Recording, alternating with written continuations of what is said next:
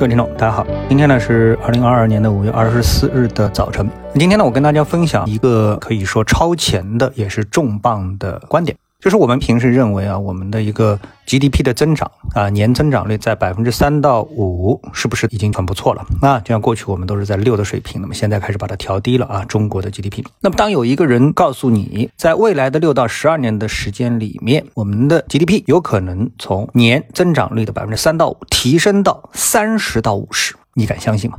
好，那么接下来我们来解释一下啊，这个观点的逻辑来自于哪里，来自于谁？那么这个观点呢，就出自于美国非常著名的牛市女王木头姐的，因为她的英文呢叫 Cassie Wood，这个姓呢翻译成中文呢就是木头的意思。她呢搞了一个叫 ARK 的这么的一个基金系列，这个基金系列呢主要呢就是都是投和高科技有关的上市公司股票。那其中呢最成功的投资呢，就是在他的 ARKK 的旗舰基金当中呢，最大比例的持有了特斯拉，所以呢获得了非常大的收益。他所有的基金在就是疫情之后的这个两年时间当中啊，前半段啊，后半段当然跌得非常惨啊，前半段呢是取得了超过三倍到六倍的这样的一个收益啊，非常的厉害。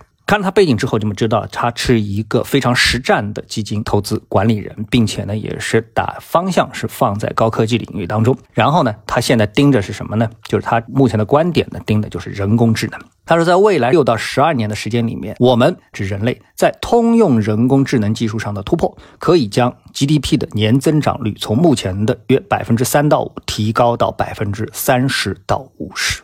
啊，我们现在累得半死啊，只能是百分之三、百分之五啊。那么为什么这样呢？因为他手下有一个研究部的负责人，也是在推特上呢发了一篇帖子。这个帖子的概念是什么？他说啊啊，在过去的两年当中，他发现，在深度学习在通用型人工智能领域当中实现一个目标的时间缩短了百分之六十到七十。什么意思？打比方说，你写一篇文章，原来一一直呢都是花一个小时写一篇文章，哎，后来呢经过统计发现啊，你现在写一篇文章的时间呢只需要二十分钟，缩短了三分之二的时间，那你一小时就能写三篇文章，对不对？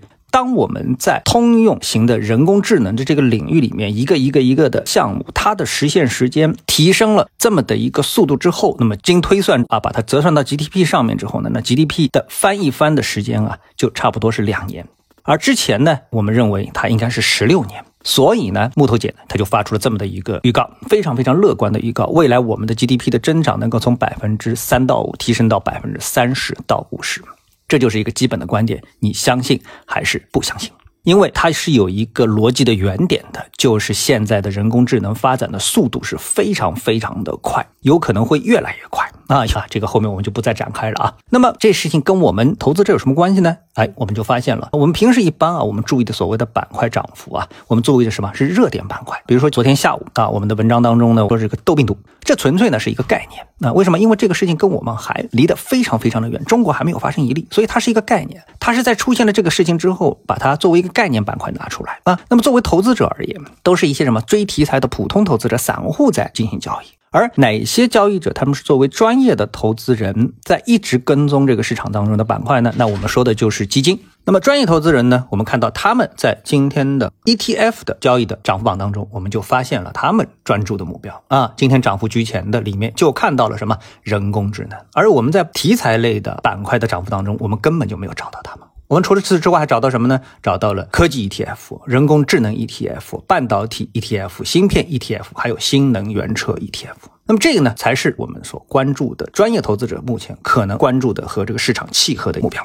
我们看到，像这个人工智能 ETF，在过去的一段时间涨了多少呢？呃，虽然我们感觉到整个大盘走的不是怎么样啊，但它的这个涨幅呢，也差不多是接近到百分之十几的涨幅。新能源车 ETF 的涨幅呢，是超过了百分之三十的涨幅。芯片的 ETF 啊，半导体 ETF 啊，其实涨得都非常的不错啊。所以从这些当中呢，我们就可以看到市场，专业投资人他们在注意什么。特别是我们要提一提，比如说新能源车，新能源车这几天呢，它的涨幅其实还是相当的不错。那么背后的动力是什么？